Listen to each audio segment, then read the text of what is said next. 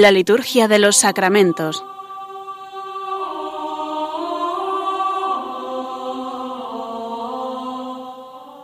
Con el Padre Juan Manuel Sierra.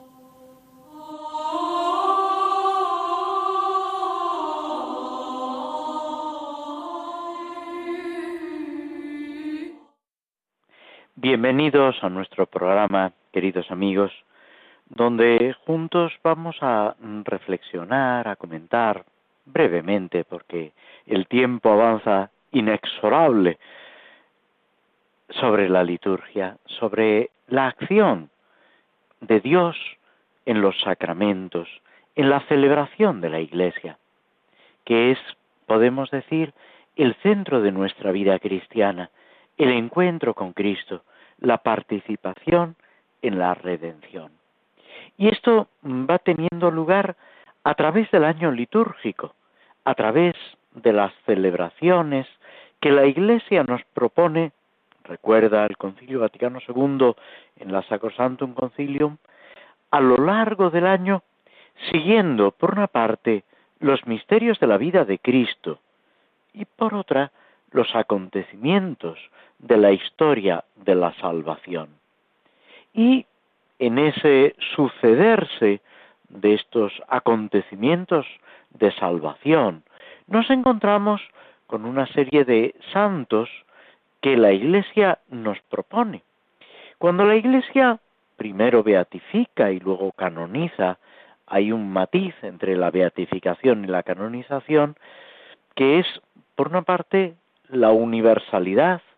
El beato tiene un culto más restringido, por otra parte, la autoridad, digamos, con la que la Iglesia nos propone la vida de ese santo en la canonización como un camino a seguir, que es un acto de magisterio que compromete, digamos, de una forma radical.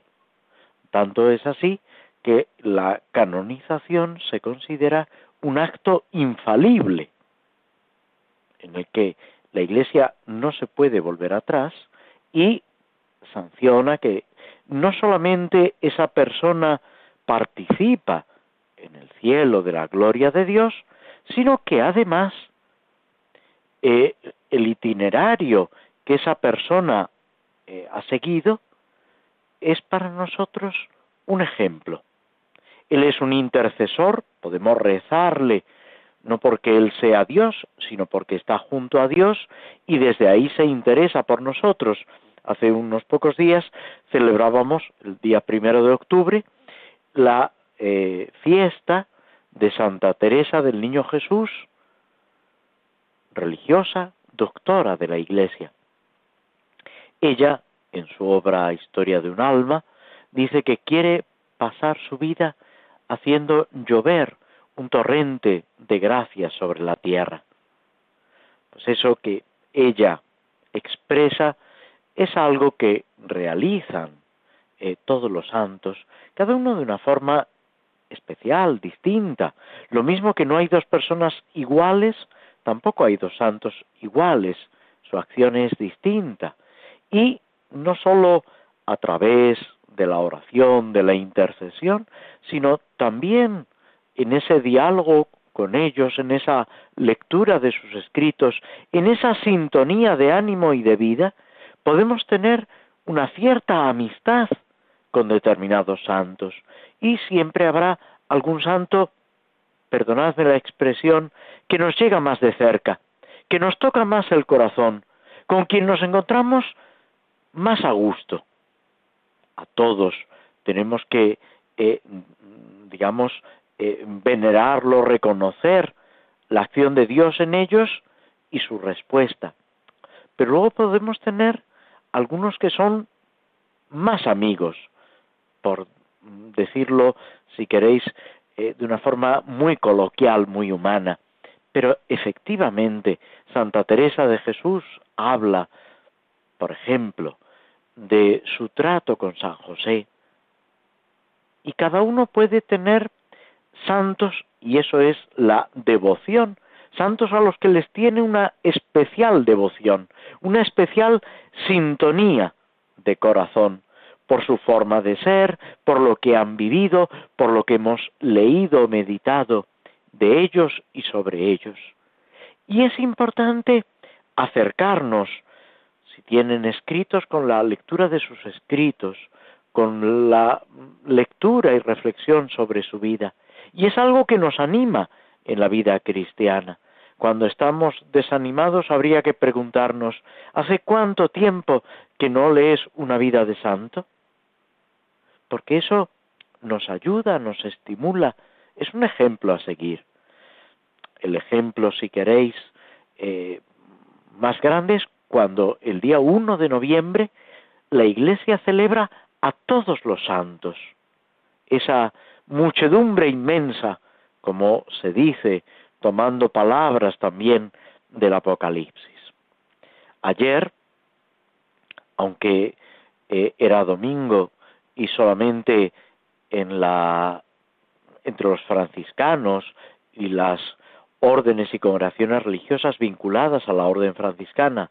Se celebraba, ayer fue San Francisco de Asís, este santo que es un modelo de la imitación de Cristo, que incluso en esos eh, signos exteriores, en esa gracia mística extraordinaria que son los estigmas, está configurado con Cristo, como le pasa recientemente al Padre Pío, a San Pío de Pietralcina, que también tiene esos estigmas y algunos otros santos.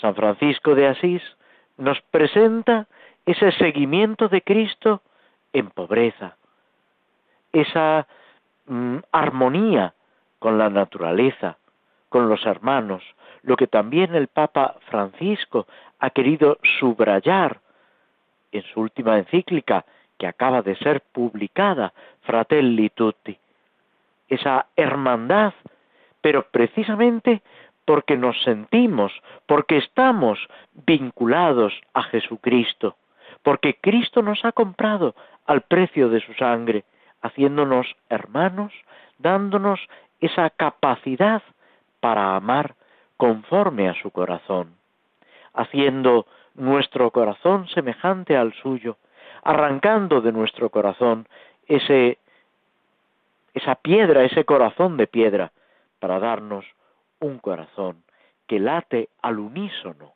con el corazón de Cristo. Y hoy la Iglesia en España nos presenta la jornada de témporas de acción de gracias y de petición. Puede sonar un poco extraño, sobre todo a los más jóvenes.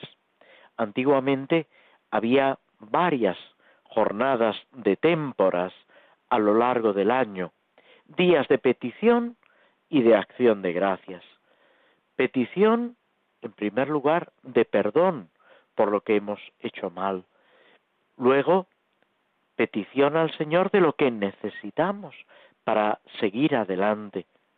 Tantas cosas materiales y espirituales. Y, en último lugar, pero no lo último en importancia, de acción de gracias, reconociendo que todo lo que hemos recibido en el plano natural y en el plano sobrenatural es un regalo del Señor. Y esto nos ayuda también a ser felices, a confiar en Él incluso en medio de las dificultades. Hoy puede parecernos que las dificultades que estamos atravesando es algo que no ha sucedido nunca, y no es verdad. La vida de la, de la humanidad, la historia de la humanidad ha estado marcada siempre por dificultades, problemas y nuestra vida igualmente. Pero en todo debe resplandecer esa presencia y ese amor de Jesucristo que nos hace salir de nosotros mismos. Mañana, Dios mediante, celebramos entre muchos otros santos, porque si mm, cogemos el martirologio, que es no solo los mártires, sino el catálogo, eh, por decirlo eh, brevemente, de los santos, cada día hay muchos santos. Litúrgicamente se celebra uno o dos pero hay muchos otros que en determinados lugares también se pueden celebrar. El día 6, en el misal, se presenta a San Bruno, presbítero, fundador de la Cartuja, de la Orden de la Cartuja. En el siglo XI funda esta orden dedicada a la contemplación, a la oración, a pedir por la Iglesia, por los cristianos. Es un camino muy especial, pero al mismo tiempo muy importante. Aquí en España hay varias cartujas con religiosos consagrados a la oración, al silencio, a la penitencia, para extender el reino de Dios. Una de, de, las características de la cartuja es la soledad, es estar a solas con el Señor, para que el Señor haga descender sobre el mundo una lluvia copiosa de gracia. El día 7 celebramos la fiesta de la Bienaventurada Virgen María del Rosario, que se instituye a raíz de la batalla de Lepanto, cuando se considera que un peligro muy grande para la fe, para la vida cristiana, para los cristianos de Occidente, eh, ha sido ahuyentado precisamente a través de la oración del rosario. La oración del rosario, repetidas veces recomendada por los papas, sobre todo a finales del XIX, a lo largo del siglo XX, llegando incluso a San Juan Pablo II, que también tiene una exhortación, una carta pidiéndonos que recemos el rosario, recorriendo los misterios de la salvación y uniéndonos a la Virgen María. Y luego otros santos, San Dionisio, San Juan Leonardi, Santo Tomás de Villanueva, Santa Soledad Torres Acosta. Y, por último, aunque no se celebra porque cae en domingo, San Juan 23, Papa, Papa muy reciente, que incluso algunos lo han conocido, el llamado Papa Bueno, que con esa sencillez, con esa simpatía, nos ayuda a reconocer la acción de Dios, de abrirnos, como el Papa también nos pide en su encíclica, a nuestros hermanos, para que en todo y sobre todo resplandezca el amor de Jesucristo. Apoyados en estos amigos, en estos intercesores, guiados por la Santísima Virgen, vamos adelante en el curso que hemos empezado en el año litúrgico y en nuestra propia vida. Nos detenemos unos instantes escuchando un poco de música antes de proseguir con nuestro programa.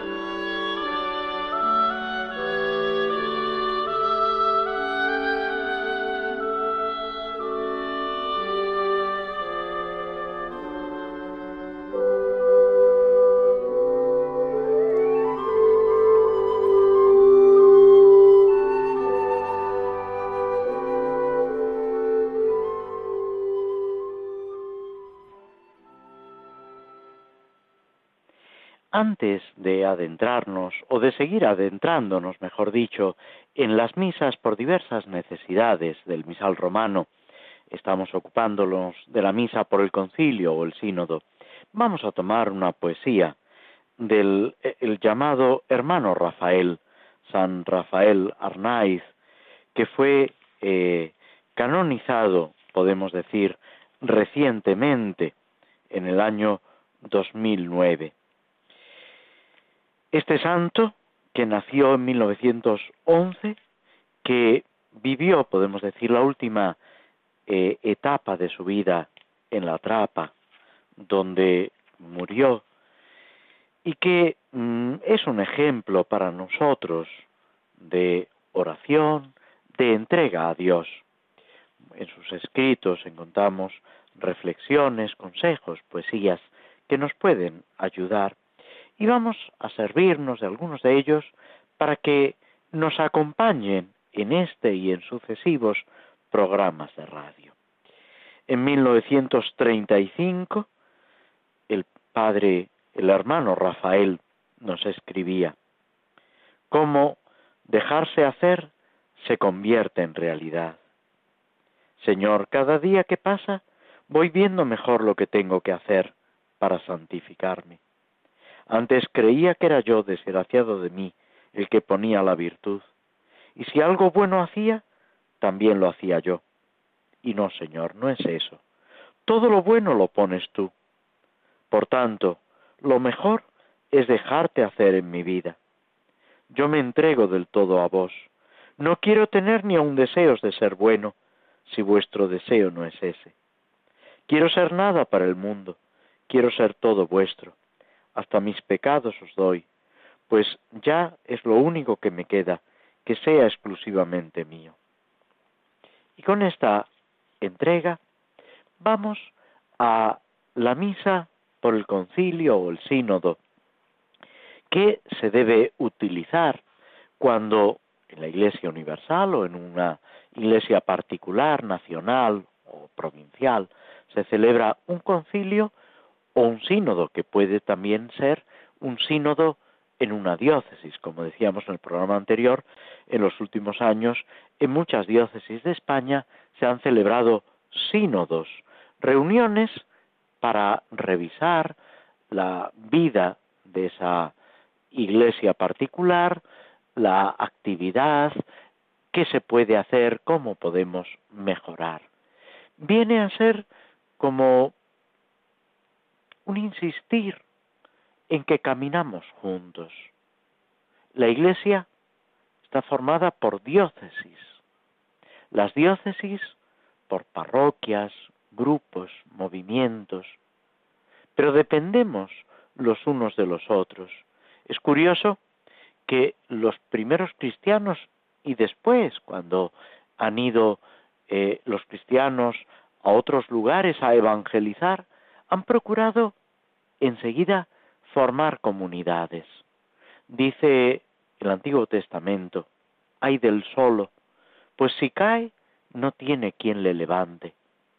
Es importante apoyarnos en los demás y al mismo tiempo aceptar la ayuda que los demás nos brindan. La segunda de las oraciones colecta que esta misa nos ofrece dice, oh Dios, que cuidas con misericordia de tu pueblo y lo gobiernas con amor. Concede el espíritu de sabiduría a cuantos encomendaste la misión de gobierno, para que tu pueblo sea conducido a un mayor conocimiento de la verdad y crezca en la santidad que te agrada. Aquí se pide, como podéis ver, de una forma especial por los que tienen una tarea de gobierno. ¿Quiénes son? En primer lugar, el obispo, que es el que, en nombre de Cristo, dirige, gobierna una iglesia. Es muy importante rezar por nuestros obispos, para que el Señor los ilumine. Podemos decir, es que los tiempos son malos, nunca han sido buenos. Siempre ha habido dificultades, dentro y fuera. Y cada uno de nosotros lleva en sí mismo la dificultad. La parábola del trigo y la cizaña, claro que se aplica al mundo, también a la iglesia, pero también al corazón de cada uno de nosotros, donde hay trigo y hay cizaña. A veces queremos arrancar la cizaña demasiado deprisa. Y el Señor nos invita a esperar, a ir actuando con paz, con calma. El tiempo trabaja a favor de Dios. Dios tiene sus tiempos y sus modos. Y a nosotros nos toca amoldarnos a ellos. Pedir por nuestros obispos, colaborar con ellos. Y si en algo nos parece que se puede actuar mejor, con humildad, con verdadera caridad, intentar que ese consejo llegue hasta ellos, directa o indirectamente. ¿Por qué? Pues porque el obispo es Cristo en la diócesis. Como el Papa es Cristo en la Iglesia Universal, el obispo lo es en la diócesis.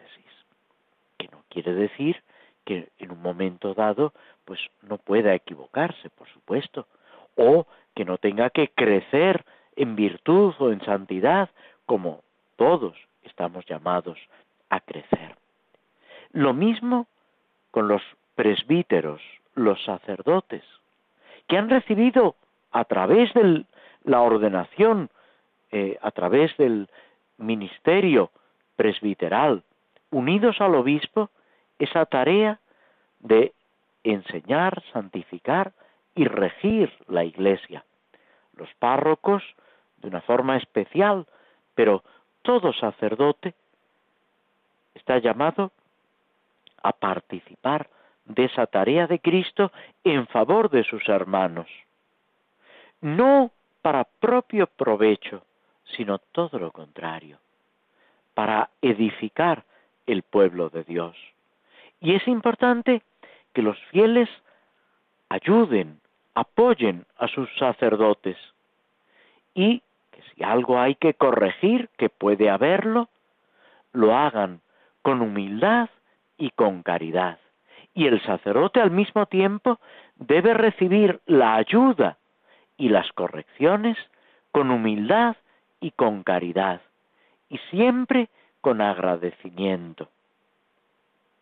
Y así, esa misericordia del Señor se derrama sobre todos los que forman el pueblo de Dios, gobernando con amor, con caridad, dicho de otra forma. A veces la palabra amor se entiende equivocadamente y sirve para camuflar un egoísmo más o menos solapado. Para el cristiano, el amor se denomina caridad. Procede de Dios y nos lleva hacia Dios. Y esa caridad, como pide Jesús en el Evangelio, afecta en primer lugar a nuestra relación con Dios y en segundo lugar, pero no separado de lo primero, a nuestros hermanos, a los que están junto a nosotros. Y esa sabiduría, ese espíritu de sabiduría para saber lo que hay que hacer y tener la fuerza necesaria para realizarlo, se manifiesta especialmente en el gobierno, cuidando de los que han sido encomendados. Y esto es lo que también debe hacer el sínodo o el concilio, llamado a gobernar, a ayudar, a auxiliar, a orientar a aquellos que deben gobernar la Iglesia Universal, una iglesia particular o una diócesis, o una comunidad concreta, una comunidad religiosa, una parroquia, un grupo, una actividad apostólica. Y así alcanzar la verdad. Dice Jesús en el Evangelio que la verdad os hará libres.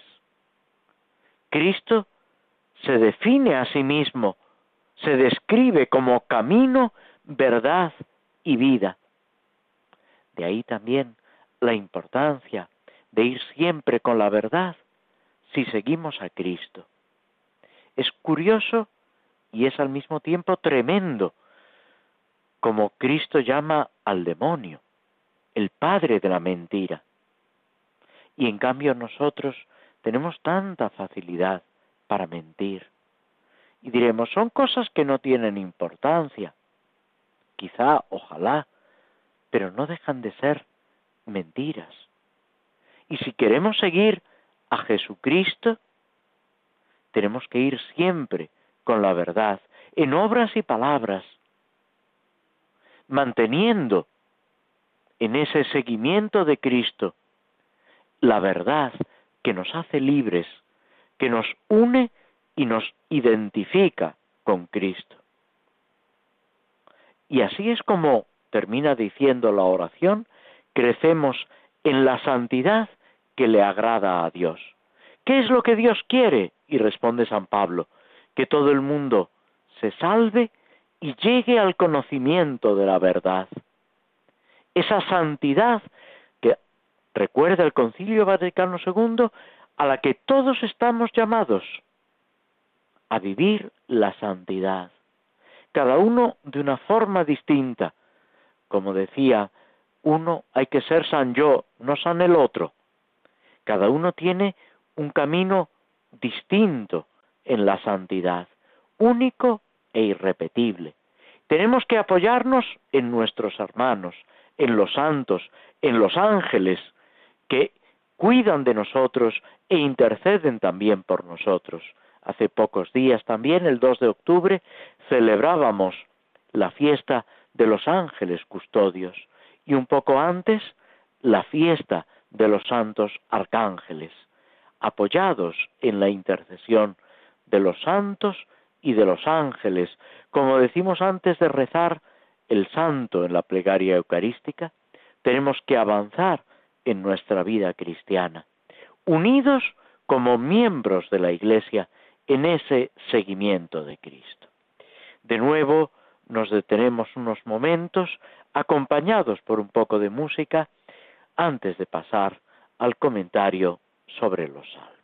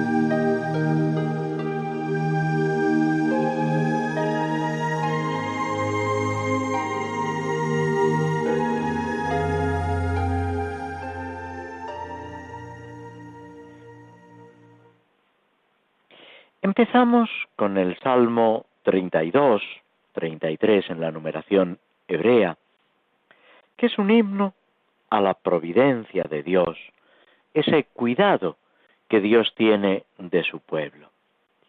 No podemos olvidar que el plan de Dios es un plan de salvación, que ni siquiera los perversos, los que se oponen a la voluntad de Dios, pueden frustrar. Dios lo conoce todo, conoce las acciones y los pensamientos más profundos de nuestro corazón. Y eso nos debe llevar a la confianza.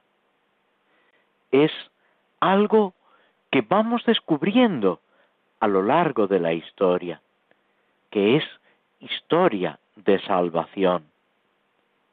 Dios no tiene límites de espacio o tiempo y nos va acompañando siempre con su, misericordia. San Pablo nos habla del maravilloso plan de Dios que desea salvar a todos los hombres por Cristo. En la carta a los Efesios nos dice, a mí, el más insignificante de todo el pueblo santo, se me ha dado esta gracia, anunciar la riqueza insondable que es Cristo e iluminar la realización del misterio escondido desde el principio de los siglos, en Dios, creador de todo. Y todo esto según el designio realizado en Cristo Jesús. El Salmo es una invitación a la alabanza, en el que participan los buenos, los justos, como una comunidad litúrgica a la que debemos unirnos nosotros, aunque nos sintamos también pecadores, imperfectos, estamos llamados a la santidad. Es lo que también San Pablo dice en muchas de sus cartas, a los santos de la Iglesia de Dios, o sea, aquellos que han recibido el bautismo, que están llamados a la santidad, en los que está actuando la gracia de Dios. Alabanza, acción de gracias, que van unidas siempre a la petición, como recordábamos en este día que hoy celebramos de petición y acción de gracias.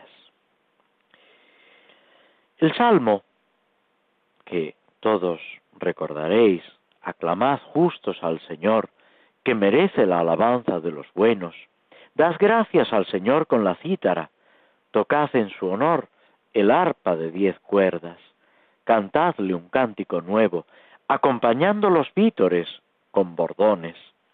Y luego sigue con lo que es la parte central del Salmo, entre el versículo cuarto y el versículo eh, decimonoveno, para terminar después con una especie de conclusión los últimos tres versículos. Hay tres versículos que acabamos de leer de invitación, ese desarrollo en el cuerpo del Salmo y una conclusión. Pero vamos por partes. Este himno litúrgico presenta estas tres partes de una forma solemne, desbordante, con alegría. Podemos decir que es un cántico festivo, un cántico de alegría, que nos invita a servirnos también de los instrumentos musicales para alabar a Dios. Dirá San Pablo que a los que aman a Dios todo les sirve para el bien. Apliquémoslo a los instrumentos, a todo aquello que nos sirve para alabar a Dios. Si me permitís la aplicación espiritual, para la oración nos tenemos que servir de todo lo que nos ayuda. Unas veces nos ayudará un libro, una forma de rezar, una postura y otras veces otra. Todo lo que nos ayuda, aprovechémoslo. ¿Que no nos ayuda? Pues lo dejamos aparte. No porque sea malo, sino porque en este preciso momento, pues no nos ayuda. ¿Cuál es el objeto central de este cántico, de este himno? La palabra de Dios. Una palabra eficiente y creadora, leal y constante, que se va desplegando en la historia de la salvación, ese plan de amor y misericordia que nos acompaña a pesar de las dificultades. Es esa palabra creadora que descubrimos en el Génesis, en las primeras páginas de la Biblia, pero que acompaña no sólo el relato de los profetas, también la acción de Cristo y de la Iglesia unida a Cristo, por ejemplo, en los sacramentos. Los sacramentos podemos decir que también son una obra creadora de Dios, una obra que transforma y nos hace partícipes de la verdadera vida. Se manifiesta en la creación, en el orden físico, pero también en el plano salvífico, en la redención. Y es infalible en sus efectos. Dirá el versículo noveno, Él lo dijo y existió. Subsistirá para siempre, a pesar de los proyectos de las naciones. El plan del Señor subsiste por siempre. Los proyectos de su corazón, de edad en edad. Todo responde a esa palabra eficiente, creadora de Dios. Dios sabe lo que hace. Muchas veces ante las dificultades nos entra la duda, como los apóstoles cuando van en la barca y sienten el viento, las olas, y empiezan a dudar. Dicen, Señor, que nos hundimos, sálvanos.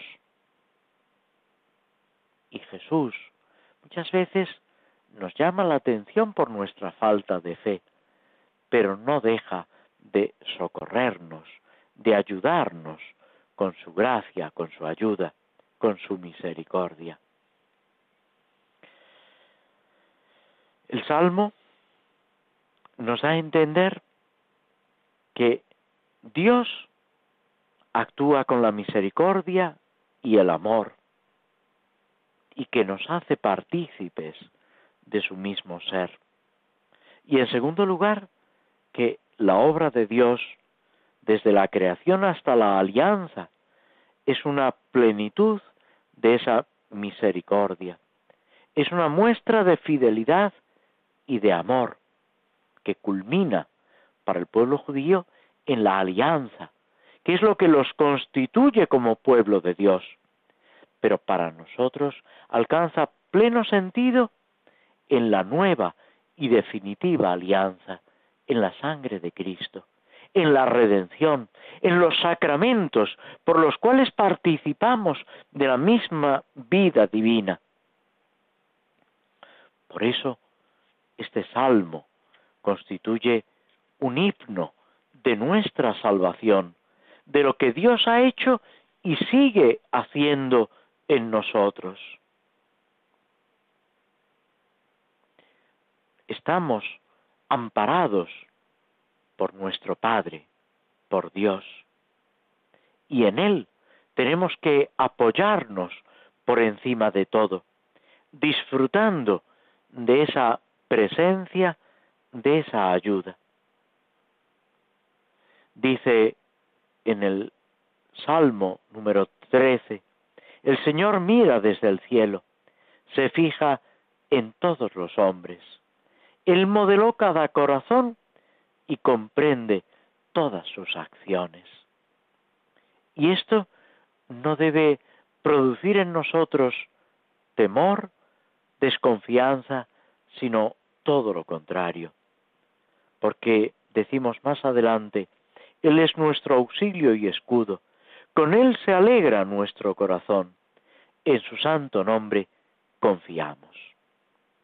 Nos detenemos escuchando un poco de música que nos prepara ya para la última parte de nuestro programa, para ese breve comentario del Señor de los Anillos.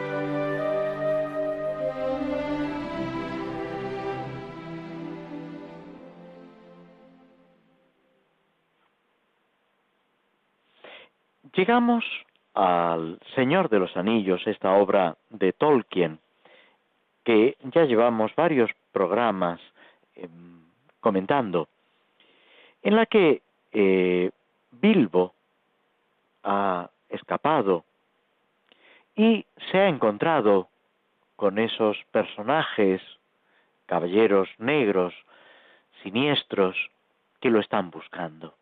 Él no sabe exactamente más que lo que le ha dicho uno de los elfos, que son servidores del enemigo del Señor oscuro, del que intenta esclavizar y destruir toda la Tierra Media. Hablando con este granjero, este hobbit, Magot, le dice que supone que todo esto viene de la conducta de Bilbo. Frodo no responde, se queda sorprendido de la intuición de este hombre, de este granjero, aparentemente simple, pero que luego iremos viendo, tiene, dice alguno de los personajes, más tierra debajo de los pies de lo que parece, más sentido común, más profundidad. Esa sabiduría de la que tanto nos habla la Sagrada Escritura, pues que da precisamente, sin una apariencia intelectual, un conocimiento profundo, un descubrir la autenticidad de las cosas. Frodo queda sorprendido, perplejo. Magot se da cuenta y lo respeta. Es también importante esta actitud. Cuando ve que Frodo no quiere hablar, no lo atosiga. Debemos respetar a las personas que nos rodean. Respetar cuando alguien habla.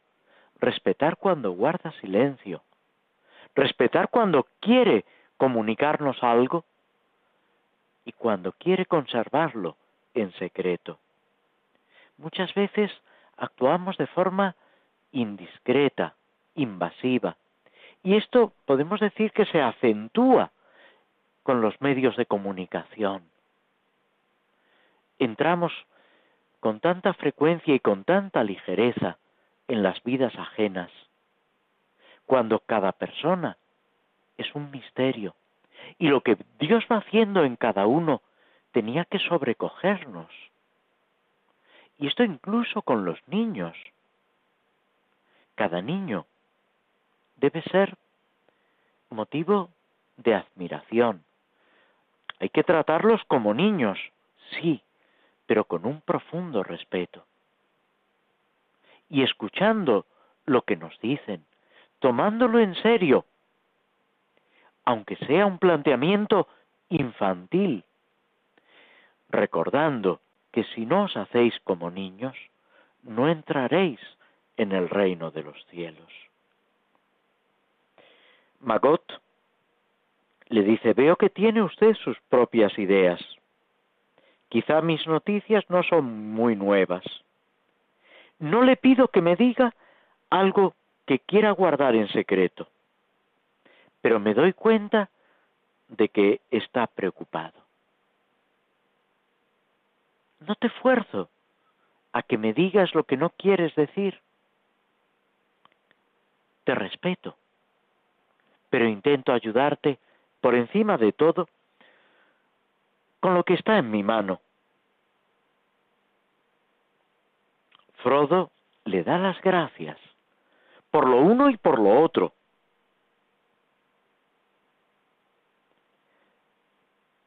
Frodo reconoce que le ha inspirado miedo mucho tiempo, él y sus perros, cuando venía a robar setas. Ahora se da cuenta de lo ridículo de esa actitud infantil.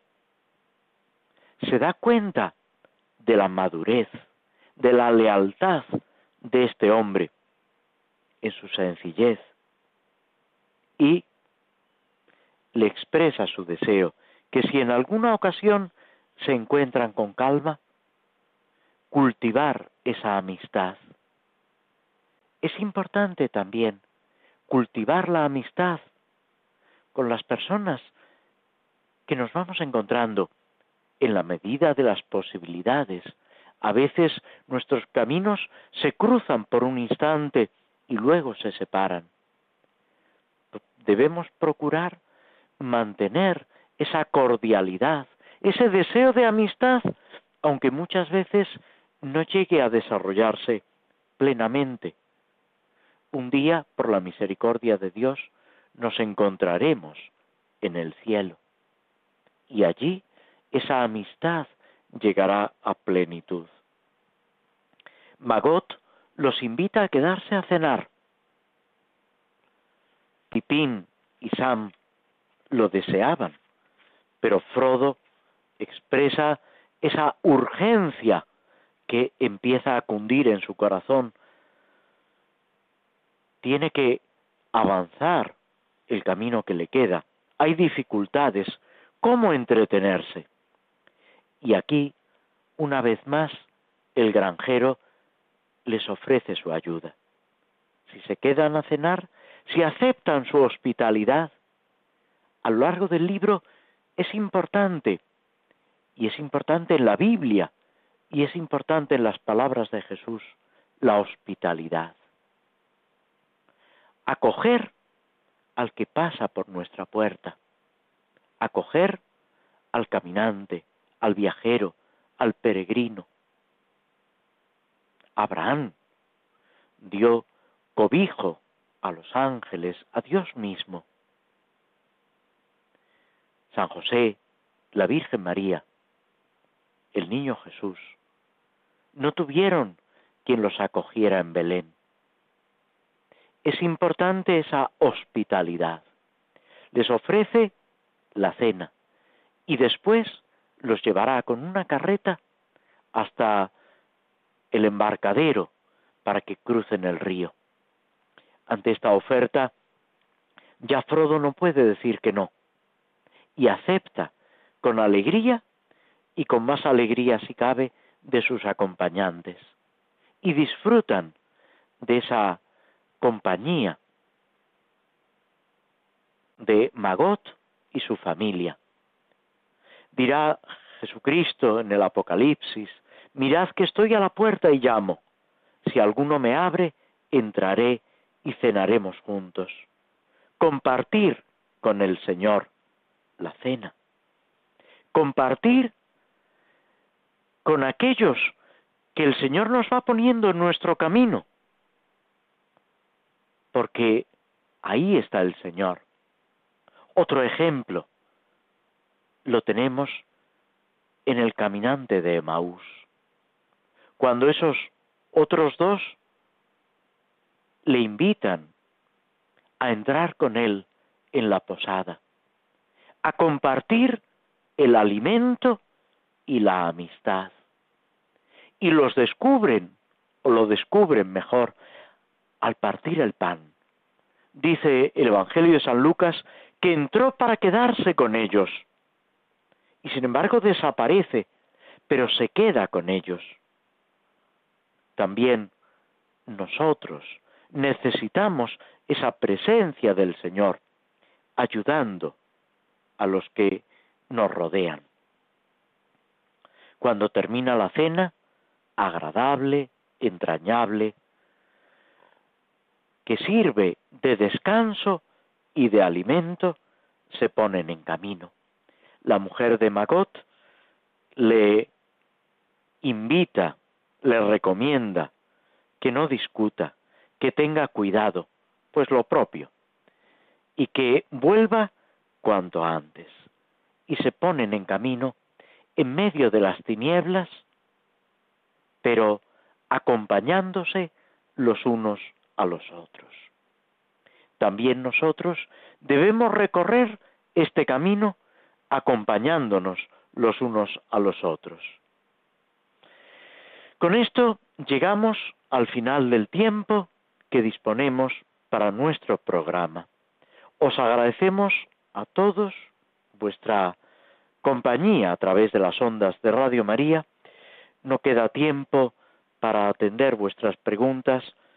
El próximo programa, si Dios quiere, nos dedicaremos a ellas y os invitamos también a participar de esta forma en el programa para que todos juntos vayamos creciendo en el conocimiento y en el amor del Señor, que nos sale al encuentro a través de la liturgia, a través de los sacramentos. A todos muchas gracias, muy buenas tardes y hasta el próximo programa.